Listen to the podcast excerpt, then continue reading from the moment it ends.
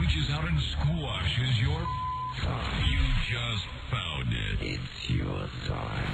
Hola, ¿qué tal? Sean todos bienvenidos a este su programa. Es un gusto tenerlos aquí con nosotros. El día de hoy tenemos un tema súper interesante. Su aparato no tiene no trata de buscar frecuencias. Nosotros controlamos la transmisión. Esto es frecuencia.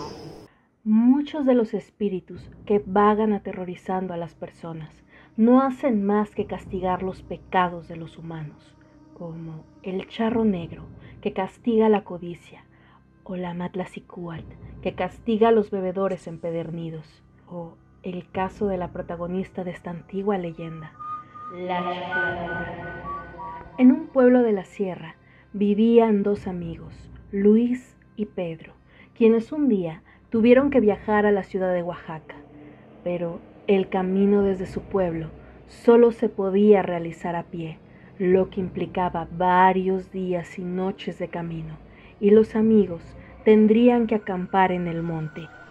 Oiga, compadre, fíjate que tengo que ir a la capital por unas medicinas para mi mamá. Pero la verdad no quiero ir solo. Ya veo que está bien peligroso ir a la capital solo. No se preocupe, amigo. Ya sabe que yo lo acompaño siempre. Usted nunca me deja solo y ahora me toca regresarle el favor. Nada más, ay, me dice cuándo nos vamos a avisar en la casa. Gracias, amigo. Mm, Nos vamos pasado mañana, lo más temprano que se pueda, para aprovechar toda la luz del día. Luis, quien hacía poco había enamorado a una muchacha de su pueblo, pensaba en su amada en cada instante del camino.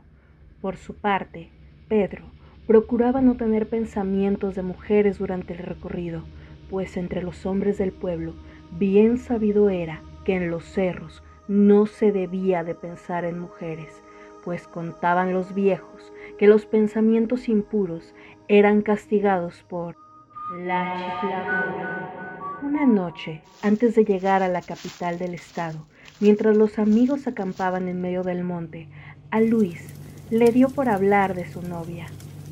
Pedro, ya extraño a Malena. Ya quiero que regresemos para llevarla al campanario y darle un besote. No seas tonso, Luis. Cállate. ¿Qué no has escuchado a los viejos que dicen que en el monte no se puede hablar de mujeres? Ay, compadre, pues ¿a poco tú crees esas tonterías de los abuelos? No, nada más lo dicen para que cuando vamos a trabajar al campo nos apuremos y sembremos arte. Pues será el sereno, compadre.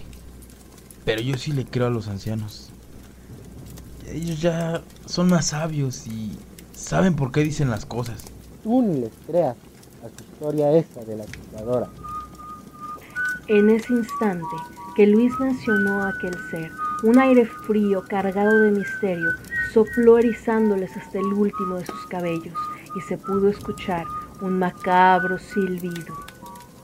El silencio que siguió ese espectral silbido fue roto por el crujir de unos pasos en la hojarasca y una pálida mujer ataviada de un huipil, un rebozo, con largas trenzas negras y guaraches en unos muy curtidos pies, se acercó al campamento de los muchachos. Muchachos, ¿qué no invitan a una señorita a disfrutar de su lumbre? Pero faltaba más, muchacha.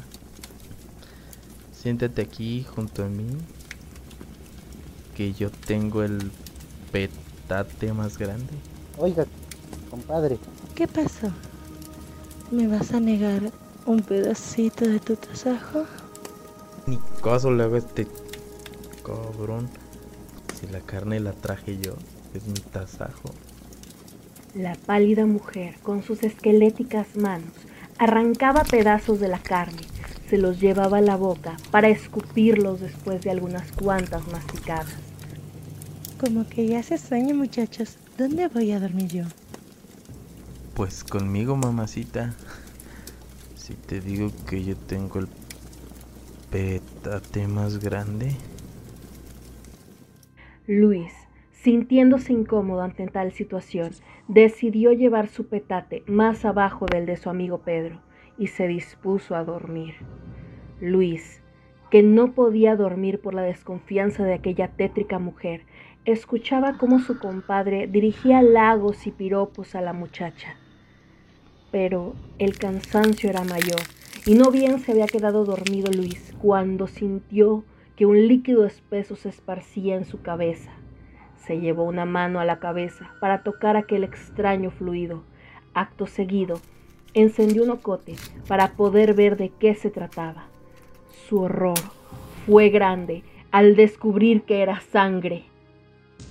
Como resorte, Luis se puso de pie y descubrió que la que antes de dormir parecía una bella mujer, ahora era un descarnado esqueleto que sostenía en una de sus manos parte de la cara de su amigo Pedro, y éste yacía en el suelo sin vida.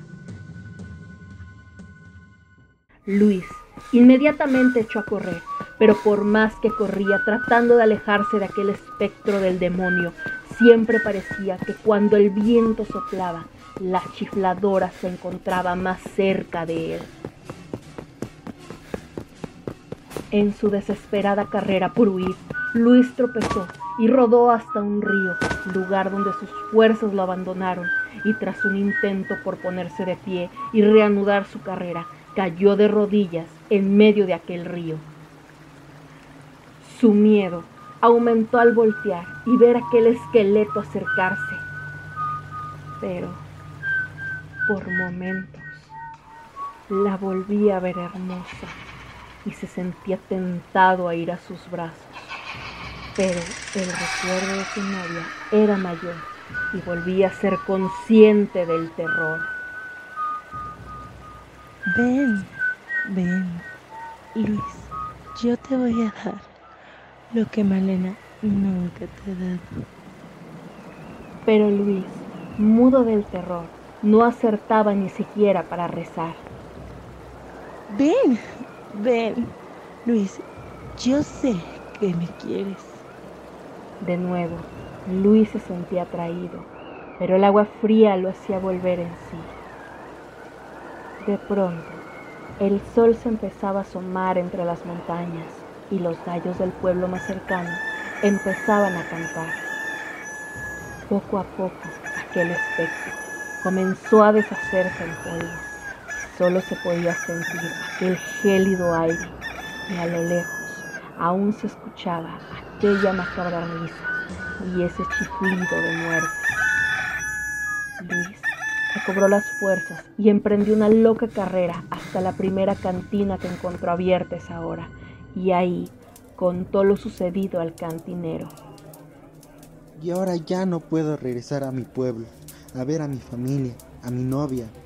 Todos van a decir que yo maté a Pedro. De Luis se dice que se volvió loco por el miedo que aún sentía. Lo cierto es que en el monte no se debe de hablar de mujeres, porque se te puede aparecer la chifladora.